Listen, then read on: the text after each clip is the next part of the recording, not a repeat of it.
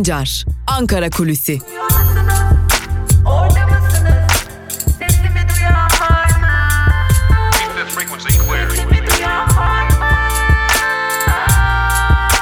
Özgürüz Radyo. Özgürüz Radyo. Ankara Kulisi'nden ve Özgürüz Radyo'dan günaydın sevgili dinleyiciler. Yeni bir haftaya başlıyoruz. Takvim yaprakları 19 Ekim pazartesi gününü gösteriyor ve yavaş yavaş Türkiye Büyük Millet Meclisi'nde bütçe maratonuna hazırlanıyoruz. Bütçe Türkiye Büyük Millet Meclisi'ne sunuldu ve tabii ki e, takdir edersiniz ki Cumhurbaşkanlığında hazırlandı bütçe ve Cumhurbaşkanlığında hazırlandıktan sonra tabii ki e, Türkiye Büyük Millet Meclisi'ne gönderildi. Tabii şimdi ayrıntılarıyla incelemek uzunca bir süre alacak ama e, kimi noktalara dikkat çekmek lazım. Şimdi görünürde en azından en fazla payın eğitime ayrıldığı görülüyor. Bu pandemi etkisi mi, pandemi döneminde ortaya çıkan tartışmaların etkisi mi yoksa e, burada e, ayrılan bütçelerin ciddi bir kısmı özel okullara, yatırımlara mı gidecek yoksa atamalara ve mevcut okulların kendilerine mi gidecek bunu elbette ki ilerleyen zamanlarda anlayacağız. Yine baktığımızda en fazla bütçenin sağlığa ayrıldığını görüyoruz eğitimin ardından sağlığa ciddi oranda pay ayrıldığını görüyoruz ama yine burada dikkat çeken bir ayrıma e, bakmak gerekecek. Yatırım projeleri yani yatırım projelerine ciddi oranda pay ayrılmış durumda. 2021 yılı bütçe teklifinde 2020 yılına göre en fazla ödenek artışı yatırım projeleri için sağlanmış. Yani bu çerçevede 2020 yılında 56.6 milyar lira olan sermaye gideri örnekleri %83 oranında artmış ve 103.7 milyar lira yani eski parayla katrilyon olarak adlandırılan miktara ulaşmış durumda. Tabi bu yatırım bütçelerindeki hedef neler olacak hepimiz tahmin edebiliyoruz. Geçtiğimiz yıllarda başımıza gelenlerden bütçenin nasıl yönetildiğini ve nasıl kullanıldığına baktığımızda yani Sayıştay raporlarına baktığımızda esas itibariyle e, bütçenin nereye harcandığına, kime gittiğine, nasıl gittiğine baktığımızda bu yatırım projelerinden kastın ne olduğunu çok açık bir şekilde rahatlıkla görebiliyoruz. Yani yine bütçeler ihalelere, işlere, e, alımlara gidecek yani yandaşlara gidecek gibi görünüyor ama Milli Eğitim Bakanlığı'na ayrılan bu bütçenin e, tam olarak nereye gideceğini de veya şöyle de söyleyelim nereye gittiğini de artık göremeyeceğiz. Yani Sayıştay raporlarında da biz bu işin ayrıntılarına ulaşamayacağız. Çünkü AKP Sayıştay raporlarında bütçelerin nasıl nereye gittiğine dair de soruları artık bir perde çekiyor ve bu perdenin altından kalanların hiçbir biçimde görülmesini istemiyor. Bizler de göremeyeceğiz. En azından bir süreliğine de olsa göremeyeceğiz gibi görünüyor. Şimdi bütçe böyle. Bütçede ortaya çıkan e, tablolar böyle. Ve tabii bir de bütçenin hedefleri var. Bütçe maratonu başlıyor ama hedef para ve maliye politikalarının güçlü eşgüdümünü sürdürmek diyor bütçeyi gönderenler yani Cumhurbaşkanlığı. Kamu borçluluğunu düşük ve sürdürülebilir düzeyde tutmak istiyormuş yine. Mali disipline de kararlılıkla devam edilecek kamu kaynakları ile kamu hizmetleri arasındaki bağ güçlendirilecek deniliyor. Kamunun kaynak kullanımında temel politika belgelerinde belirlenen politika, tedbir ve öncelikler doğrultusunda hareket edileceği savunuluyor bu bütçede ve eğitim sisteminde yapılacak köklü reformlar ile eğitimin kalitesini artırmak, rekabetçi üretim ve verimlilik için gerekli olan becerilere sahip iş gücü yetiştirmek denilmiş. Ee, ve yine sağlık harcamalarında etkinliğin sağlanması için arz ve talep yönlü düzenlemeleri hayata geçirmek isteniyor. Tarımda da üretim ve verimlilik artışı sağlanacak deniliyor bütçede. Şimdi maraton başlayacak ve bütçe maratonu Türkiye Büyük Millet Meclisi'nde başladığında bizler tabii ki an be an burada konuşulanları, edilenleri sizlerle paylaşmaya ve Özgürüz Radyo üzerinden sizlerle sizlerle ulaştırmaya devam edeceğiz. İşte bir diğer yandan da AKP'nin bir torbadan aldığını bir diğer torbaya koyduğuna dair bir e, durum var. AKP Perşembe günü muhalefetin büyük itirazları nedeniyle bir torba, sunduğu bir torba tekliften bir maddeyi çıkarmıştı.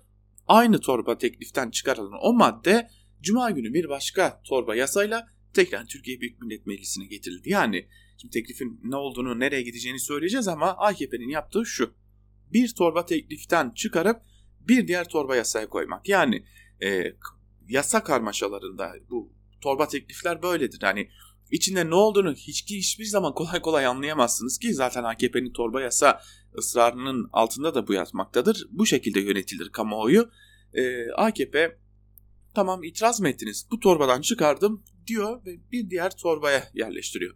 Geçmişte de bunun örnekleri var. AKP e, torba yasayla kayyum atanması için bir düzenleme getirmişti. O hal döneminde Türkiye Büyük Millet Meclisi'ne ama o hal döneminde Türkiye Büyük Millet Meclisi'ne getirdiği bu e, konu muhalefetten tepki alınca onu geri çekmiş ve onu kanun hükmünde kararnameyle getirmişti. Şimdi bu e, ısrarı devam ediyor.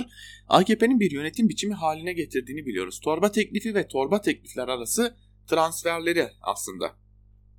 Geçen hafta meclis başkanlığına sunulan Perşembe günü gece yarısı görüşmelerinin ardından kabul edilerek yasalaşan Kamu Mali Yönetimi ve Kontrol Kanunu hakkındaki torba kanun içerisinde Cumhurbaşkanlığına yeni bir kadro açılmasını öngören bir düzenleme vardı. Ve bu düzenlemenin adı aslında biraz Cumhurbaşkanlığı raportörü olarak adlandırılıyordu. Muhalefet tepki gösterdi. Bunun anayasaya aykırı olduğunu ve bunun kabul kabulünün de anayasa ihlali olacağını belirtti.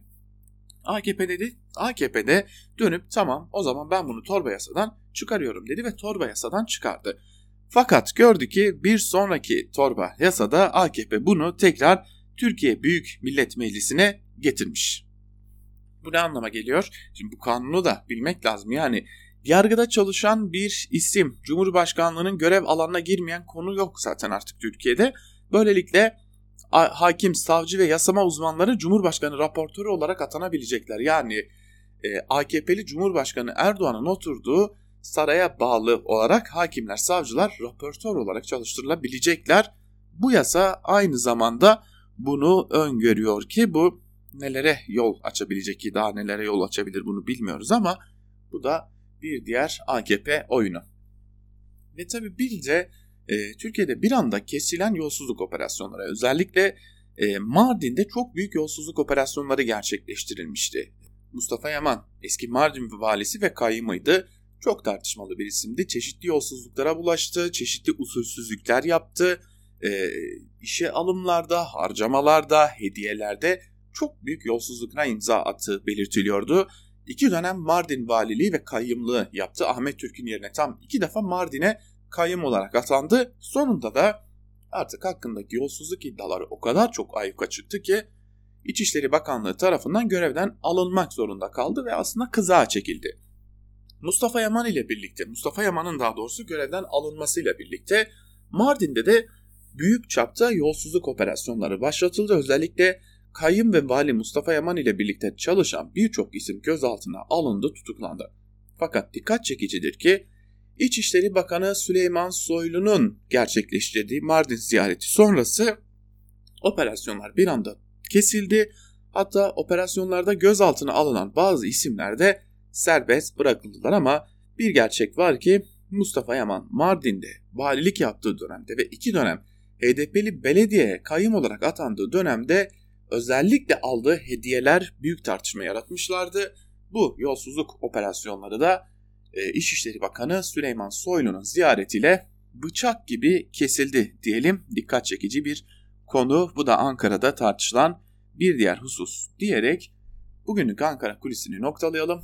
Yarın yine aynı saatte Özgürüz Radyo'da sizlerle olacağız. Özgürüz Radyo'dan ayrılmayın. Hoşçakalın.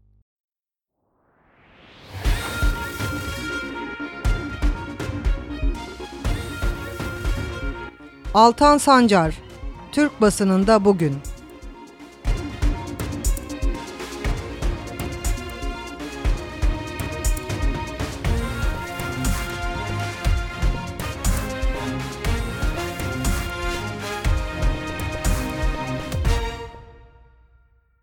Türkiye basınında bugün programımızdan ve Özgürüz Radyo'dan günaydın, merhaba sevgili dinleyiciler.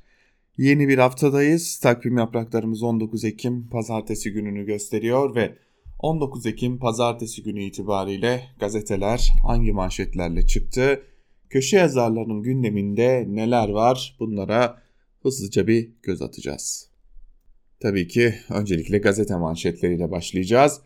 Gazete manşetlerine Cumhuriyet ile başlıyoruz. Cumhuriyet'in manşetinde fotoğrafı paylaşan işkenceci çıktı sözleri var.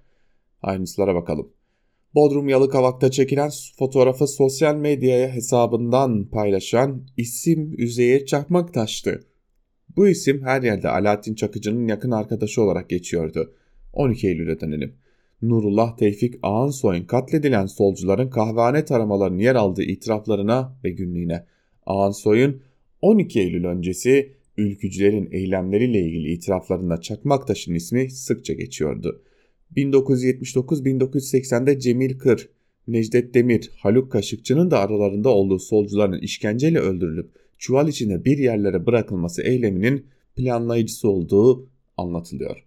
Tabii ki biliyoruz ki bu fotoğrafla bizlere de Türkiye kamuoyuna da bir mesaj veriliyor. Sadece bize mi yoksa e, aynı zamanda AKP iktidarına mı bunları bilmiyoruz ama bu fotoğrafın bir mesaj taşıdığına hiç şüphe yok. Sultanizmin hedefi haberiyle devam edelim. AKP ve MHP HDP ve İyi Parti arasındaki ideolojik farklılıkları seçmenin gözüne sokmak peşinde. İyi Parti MHP ile birleşsin isteniyor. HDP dışlandığı takdirde belki %10'u tutturamam, tutturmakta zorlanacak. Bilge'nin sözlerini içeriden bir uyarı olarak da alabiliriz.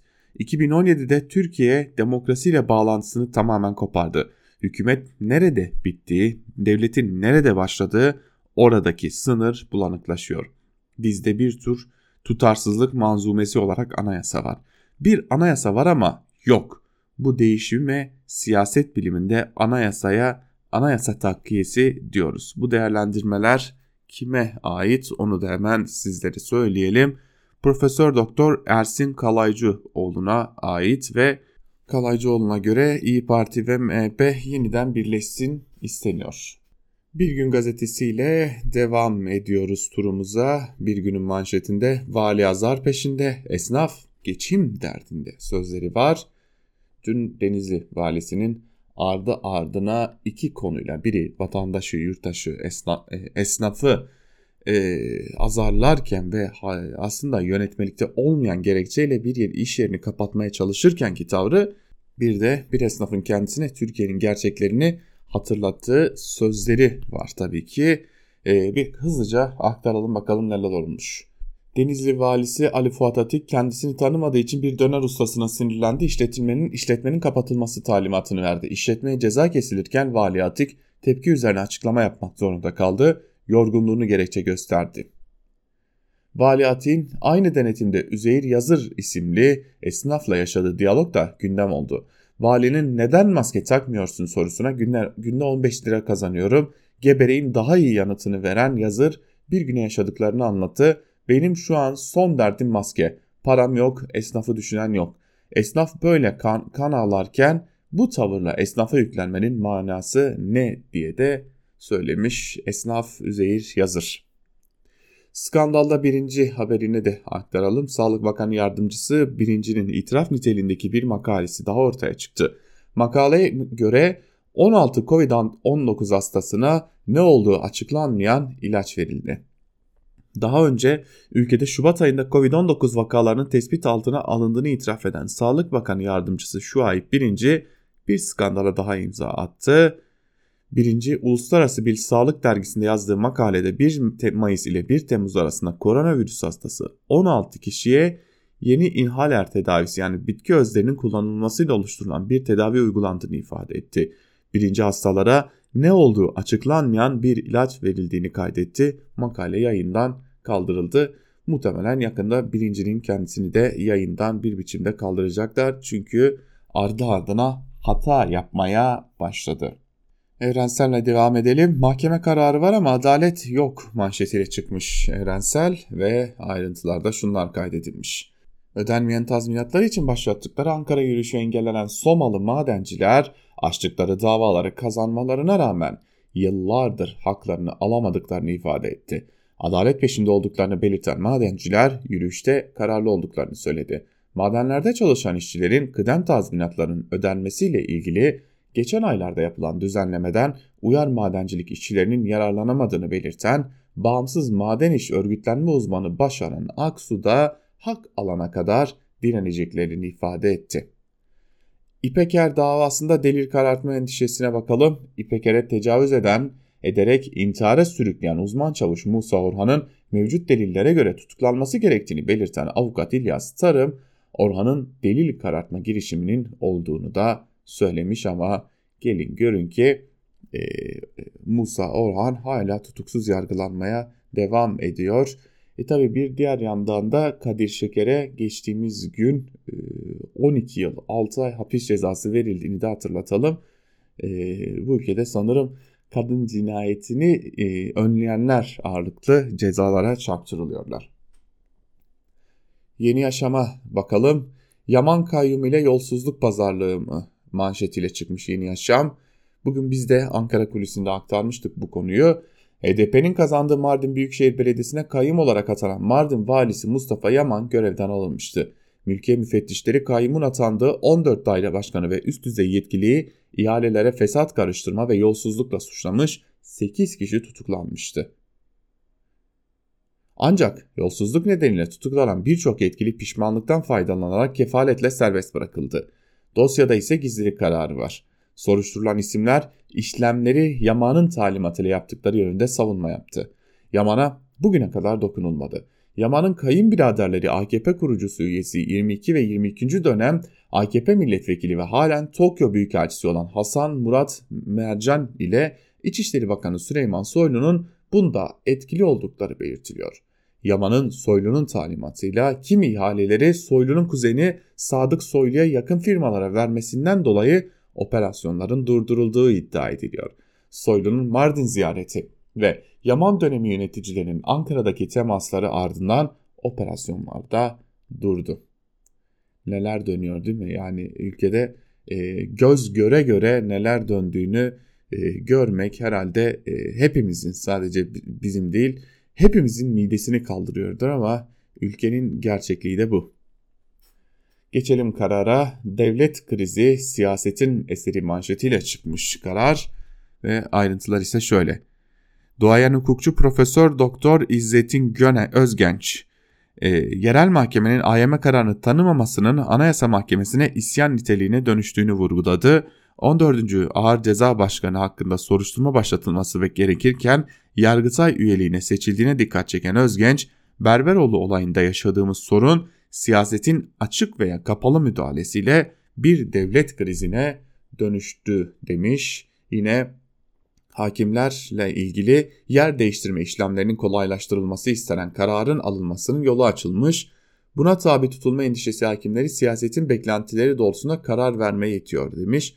14 Nisan'da 70 bin hükümlü denetimsiz salı verildi. Kaçının yine suça karıştığına dair bilgi yok. Bunların en geç 30 Kasım'da cezaevine dönmesi gerekiyor ama bunu beklemek gerçeklikle bağdaşmıyor kaldı ki iktidar da zaten biz bunu e, biz bunları bir daha geri toplayamayız bundan vazgeçelim noktasına gelmiş durumda buna dair de bazı yasal hazırlıklar yaptığını da e, duyduk biliyoruz iktidar e, bu isimleri yani bu e, infaz yasasıyla pandemi döneminde kendi eliyle tahliye ettiği isimleri bir kez daha cezaevine gönderemeyeceğinin çok iyi bilincinde olduğu için e, bir yasal düzenleme yapmayı planlıyor. Zaten e, uzatma durumu da dolmuş durumda bir daha da uzatamıyorlar. Ve Sözcü gazetesine bakalım. Sözcü'nün e, önce bir sür manşetine bakalım çünkü üzücü bir haber var. Sözcü'nün sür manşetinde Bekir Coşkun'un ne yazık ki hayatını kaybettiği haberi var ne yazık ki. E, usta gazeteci kendisi e, hayatını kaybetti. Sadece gazeteciliğiyle değil aynı zamanda hayvan hakları konusunda verdiği mücadelelerle de bilinen e, derdi olan ve derdini e, dile getirmekten de hiç çekinmeyen bir gazeteciydi. E, Sözcü de şöyle duyuruyor. Yazarımız Bekir Coşkun dün hayata gözlerini yumdu, basın camiası ve sevenleri yasap oldu. Geriye okurların yüreğine dokunan şiir gibi yazıları örnek olacak meslek hayatı kaldı, seni unutmayacağız denilmiş e, sür manşette. Biz de hem e, Sözcü ailesine hem de e, aynı zamanda e, Bekir Coşkun'un tüm sevenlerine ve bütün e, meslek camiamıza da başsağlığı dilemiş olalım. Ve sözcünün sür manşetinin ardından manşetine bakalım. Vali niye maske takmıyorsun? Esnaf gebermek istiyorum sözleri yer alıyor. Denizli valisi Ali Fuat Atik kente maske denetimine çıktı. Vatandaşa ve esnafa fırça atarak virüs önlemlerine uymaları istendi. Tepki üzerine özür diledi. Fırça attığı esnafın işler acısı hali ise gözlerden kaçtı. Oysa maske ve eldiven esnafın son derdiydi. En büyük dert krizdi. Esnaf siftahsız geçen günler düşen cirolar yüzünden burnundan soluyordu. Bir oyuncakçının gebermek istiyorum sözleri ise yürekleri sızlattı. Millet bütçesinden ne kaybetti haberine bakalım. Kriz derinleşiyor. Kağıt üstündeki enflasyonla geçim olmuyor. Son 9 ayda maaşlar %25-30 eridi. İşsizlik arttı. Halk iyice yoksullaştı. CHP'li ağbaba kaybı ortaya döktü. Asgari ücretli maaşı 100 dolar eridi. Sofrasından 483 paket makarna 102 kilogram bulgur azaldı. Maaşı kırmızı et karşısında %29, tavuk eti karşısında %23 kaybetti. Emekli 2,5 yıldır bayram ikramiyesi zamlanmadı 2,5 yıldır. Kayıp 1018 lira. Maaş enflasyona yenildi. Memur 3600 ek gösterge çıkmadı. Bu yıl %11,5 zamla maaş yine enflasyon altında ezildi. Gençler işsiz genç sayısı 5.8 milyona dayandı deniliyor haberde. Nasıl da güzel bir ülkede yaşadığımızı bir kez daha hatırlamış oluyoruz böylelikle. Ve geçelim bir diğer gazeteye artık biraz e, yandaşlara, iktidarın medyasına da yavaş yavaş bakmaya başlayalım. İlk olarak Hürriyet'le başlayalım. Hürriyet'in manşetinde 1997 Kenan 2020 Sadun sözleri yer alıyor. Ayrıntılar şöyle. 1997'de Titan Titancı Kenan Şeranoğlu 2020'de Turcoin vurgunundan yargılanan Sadun Kaya. İkisi de aynı yöntemi kullandı. Saadet zinciri kurup şaşalı şovlarla insanlardan para topladılar. Geride on binlerce mağdur kaldı. Sadun Kaya ile Muhammed Satıroğlu 3 yıl önce Eskişehir'de gösterişli otel toplantılarıyla, toplantılarıyla dikkat çekti. İlk yerli kripto para Turcoin'i çıkaracaklarını, sisteme yatırım yapanların büyük paralar kazanacağını vaat ettiler. Ama bu saadet zinciri de Titan gibi 6-7 ayda çöktü. Geriye 200 milyon lira dolandırılan 12 bin mağdur kaldı. Sadun Kaya ile Muhammed Satıroğlu'nun da aralarında olduğu 37 kişi şimdi adalete hesap veriyor denilmiş ayrıntılarda.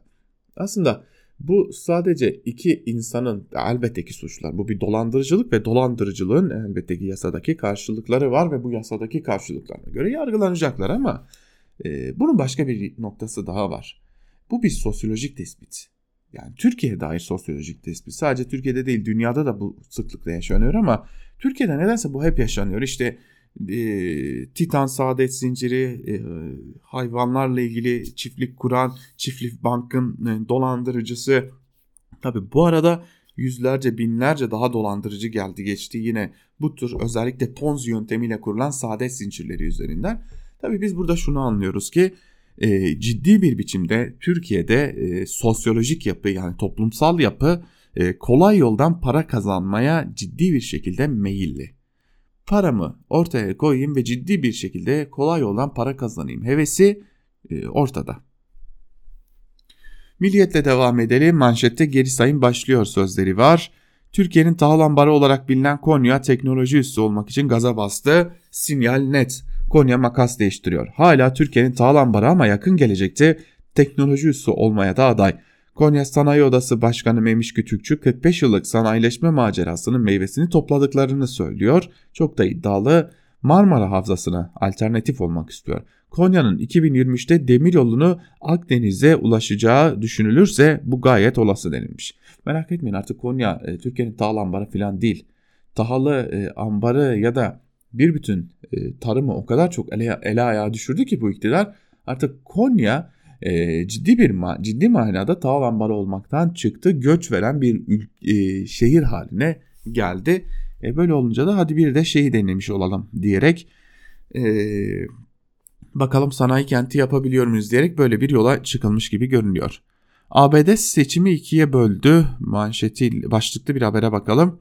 ABD'de 300 bin Türk yaşıyor. Bunların seçimde kime oy vereceği merak konusu. Trump'la ekonomi, sağlık, göçmen sorunları gibi konularda sıkıntılar yaşadığını belirten bir kısım tercihini Biden'dan yana kullanacağını söylerken Türk-ABD ilişkilerinin kötüye gitmesini istemeyen bir kesim de Trump'a oy vereceğini belirtiyor denilmiş. Aslında Türkiye'de muhalefete oy verenler Biden'a, Türkiye'de iktidara oy verecek olanlar da Trump'a oy verecekler. E, bu çok basit bir denklem aslında. E, bu hep böyle görünür. Ermenistan'a silah veriliyor başlıklı bir haber çok dikkat çekici gerçekten.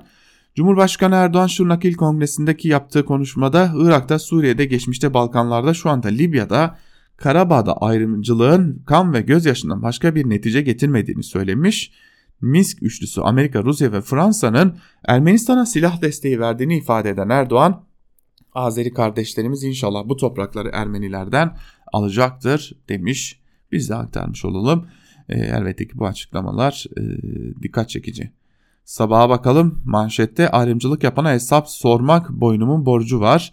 AKP e, il kongrelerini Şırnak'tan başlatan Erdoğan kongre bölge halkına önemli mesajlar verdi. 18 yıldır herkes için demokrasi diyerek hizmet verdik. Aksaklık varsa muhatabınız burada. Şehirlerimize gidip milletimizle kucaklaşmadan gönül siyaseti yapıyorum diyenler sufleyi milletten değil başka yerlerden alıyor. Ağızlarından demokrasiyi düşürmeyenler bizim değil ancak terör örgütünün yanında yer alırlar. Dağda terörist olarak gezenin de şehirde siyasetçi sıfatıyla dolaşanın da medyada aydın sıfatıyla kalem sallayanın da hiçbirinin ne Şırnak ne de Türkiye için bir hayali vardır demiş. Ee, bir kere kazandılar ya Şırnak Belediyesi'ni ki nasıl kazandıkları da hala bir muamma ama e, AKP kazandı Şırnak Belediyesi'ni. Bu sözler bir sonraki dönem e, AKP'nin orada işinin zorlaşmasını da yol açacak diyelim. Biz de o bölgenin e, bu bölgenin insanıyız. Ben de Diyarbakırlıyım ve hiç de öyle anlatıldığı gibi bir demokrasi havası esmiyor. E, boğazımızda bir el hissediyoruz Diyarbakır'a her gittiğimizde. Ve Yeni Şafak'a bakalım. Gazetenin manşetinde Müslümanlara hedef gösteriyor sözleri var. Fransa'da Macron yönetimi İslam'a savaş açarken onlarca cami ve özel okul radikalizmle mücadele bahanesiyle kapatıldı. İş yerleri, okullar ve sokaktaki ayrımcılık ile tehditler artıyor. Baskılara dayanamayan Selma Ajan ve Kaire Bosseux Fransa'yı terk edip İstanbul'a yerleşti. Ajan e, Macron'un İslamofobik söylemleriyle tüm Müslümanları hedef haline getirdiğini söylemiş. Yani iyi de e, tamam yani Macron İslamofobik olabilir buna bir şey demiyoruz da her gün ülkede e, İslam adına tırnak içerisinde söyleyelim yine İslam adına Fransa'da cinayetler işleniyor ya e, o ülkenin cumhurbaşkanının e, sertleşmesinden daha doğal ne olabilir? Ve son olarak Akit'e bakalım. Akit'in manşetinde bu haksızlığa nasıl göz yumalım sözleri var. Erdoğan partisinin 7. olan kongresi ve toplu açılış töreni için gittiği Şırnak'ta Türkiye'nin geleceğinde terör örgütüne yer olmadığı gibi darbe heveslisi yapılara da yer olmadığını belirterek ölenin de öldürenin de bu toprakların insanları olduğu yerde kazananlar başka coğrafyadan çıkıyorsa hep birlikte durup düşünmemiz lazım diye konuşmuş. Ee, bir ara 2015'te 2014'te iktidar durup bir düşünmüştü gerçekten de hatta durup düşünüp bir çare aramıştı ama sonra e, MHP ile ciddi bir işbirliği içine girdi iktidar ve o işbirliği Türkiye'yi bugünlere anayasa referandumuna sadece tabii ki MHP ile girdiği işbirliği değil AKP'nin de talepleri bunlardı. E, bir e, anlamda Türkiye'de artık e, Kürtlerin, Ermenilerin, Rumların, Süryanilerin, e, yazanların, çizenlerin, kalemleri hala güçlü olanların bir anda yok sayıldığı bir döneme getirdi bizleri. Şimdi de bu dönemi yaşıyoruz. E, artık durup düşünme e, gücünün de olmadığını kanısındayım. AKP artık sürekli olarak hızlı bir biçimde e, hareket etmek durumunda. Diyelim ve gazete manşetlerini noktalayalım. İlk olarak her pazartesi olduğu gibi bugün de Barış Terkoğlu'na bir bakalım. Cumhuriyet gazetesinden Barış Terkoğlu devlet hastalığa teslim oldu? Başlıklı bir yazı kaleme almış ve yazısının bir bölümünde de şunları kaydetmiş.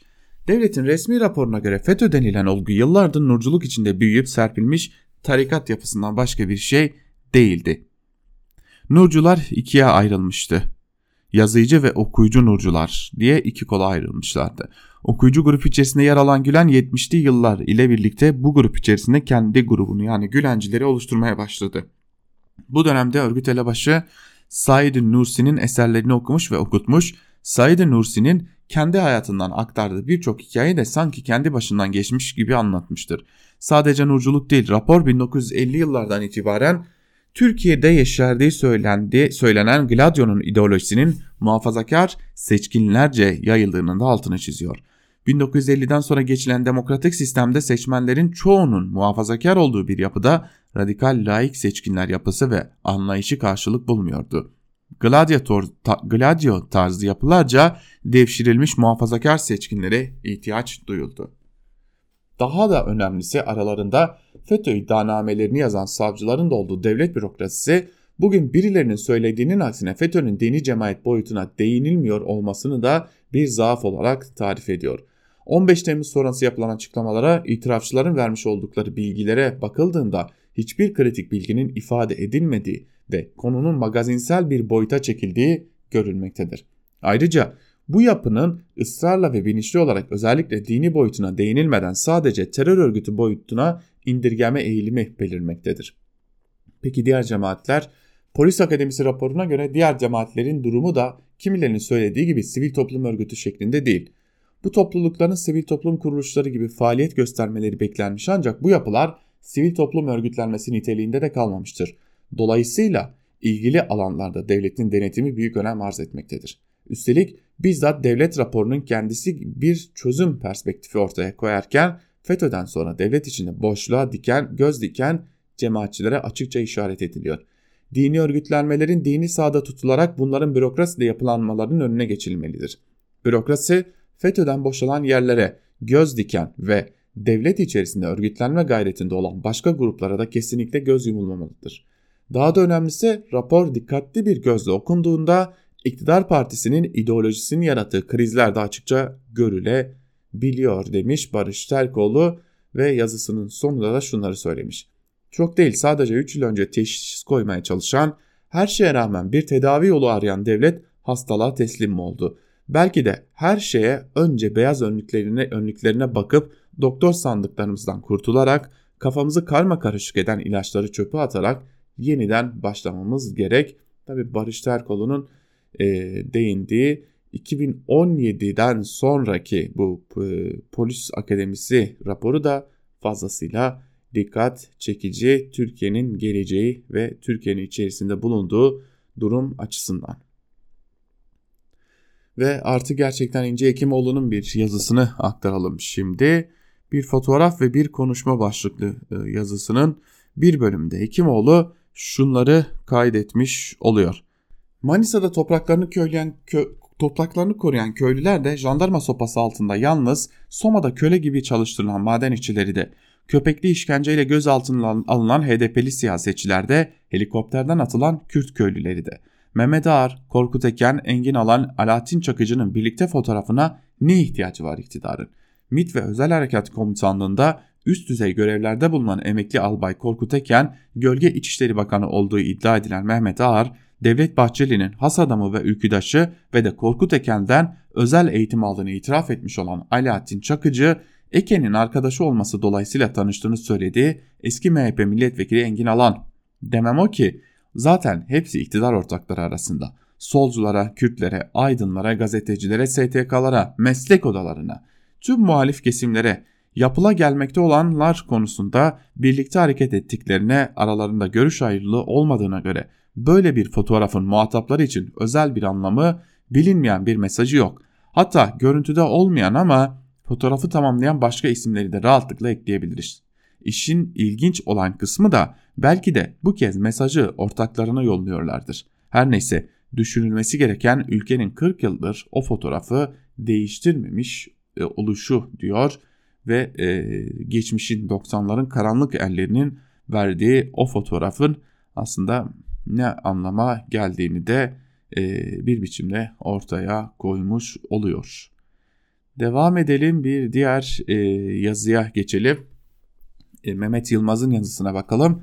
Yönetim salgını seyrediyor başlıklı bir yazı kaleme almış Mehmet Yılmaz ve yaz, yazısının bir bölümünde şunları kaydediyor. Sağlık Bakanı'nın önceki gün açıkladığı sayılara bakarsanız 1723 yeni Covid-19 hastası var. 112.131 adet test yapılmış, 1400 e, hasta iyileşerek taburcu edilmiş. Bu rakamlara inanırsanız çok panik, panik yapmanızı gerektirmeyen bir tablo gibi görünüyor.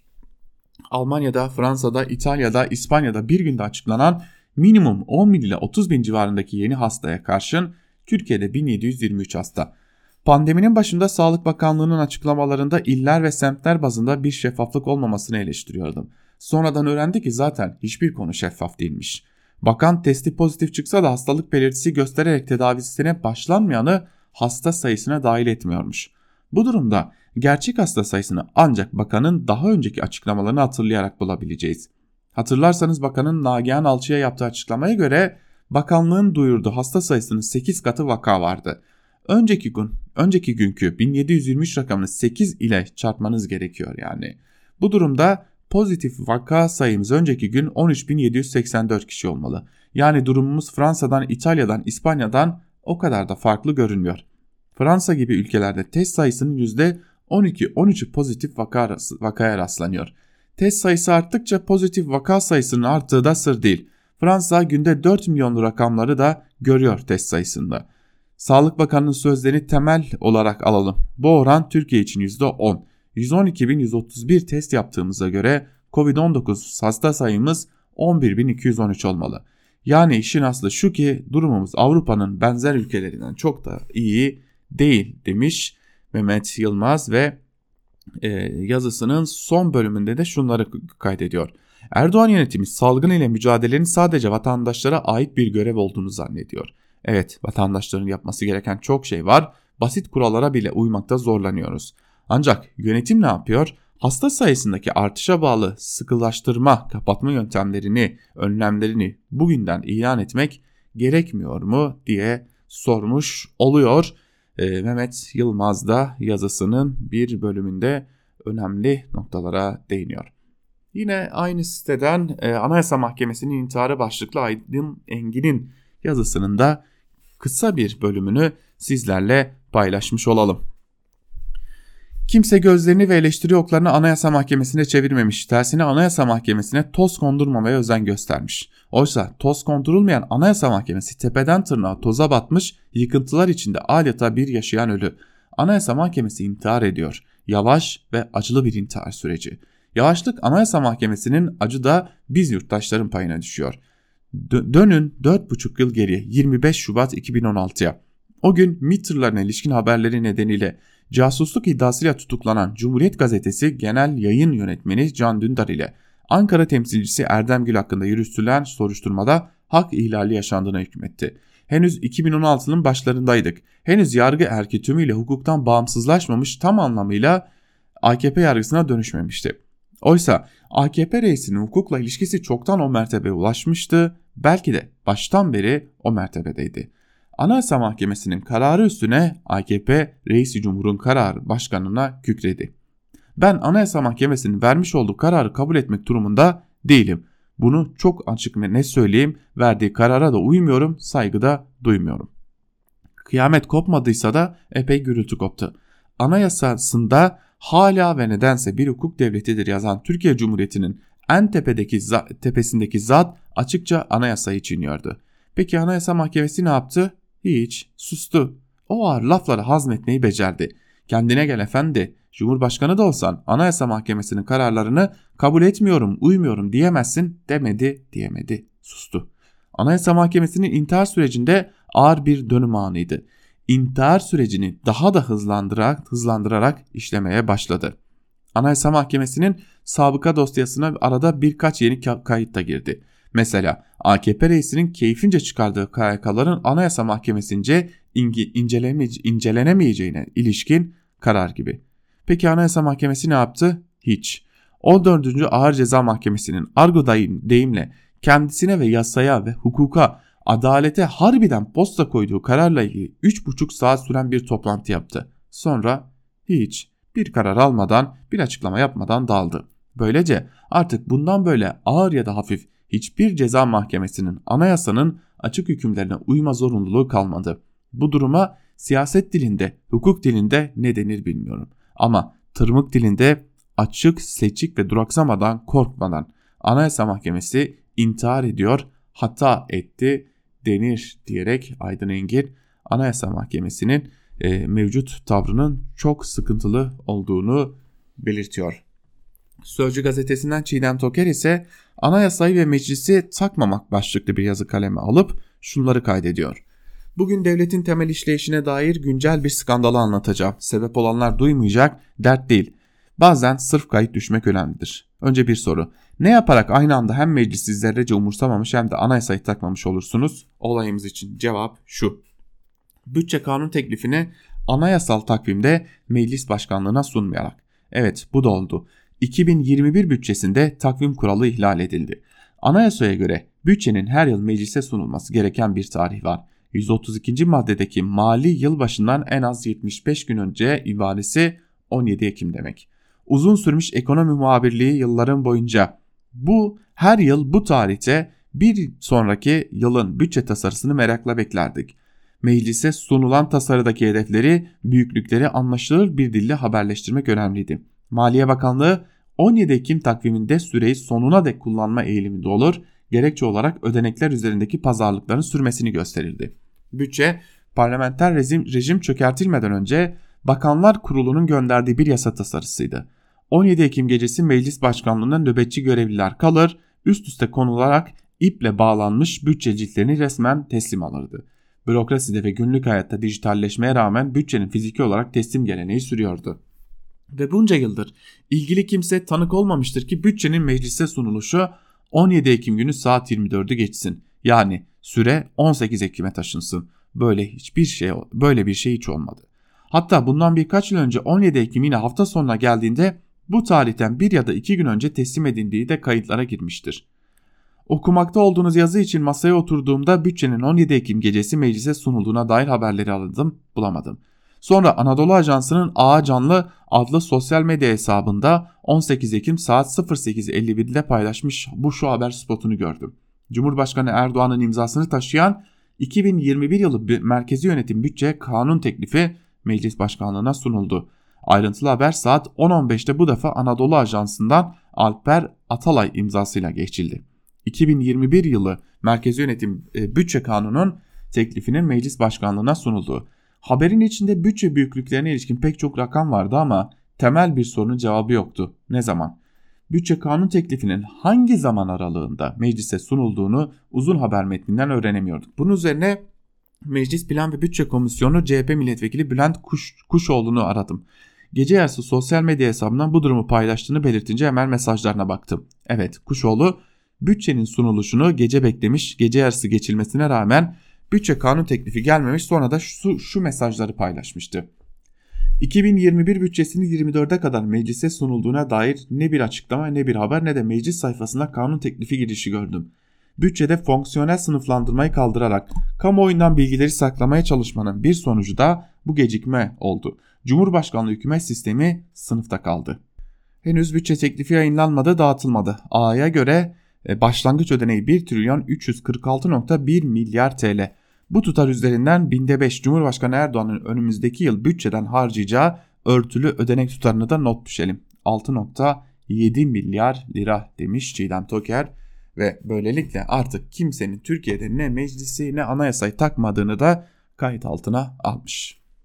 Biz de Çiğdem Toker'in bu yazısıyla birlikte bugünlükte Türkiye basınında bugün programımızı noktalamış olalım.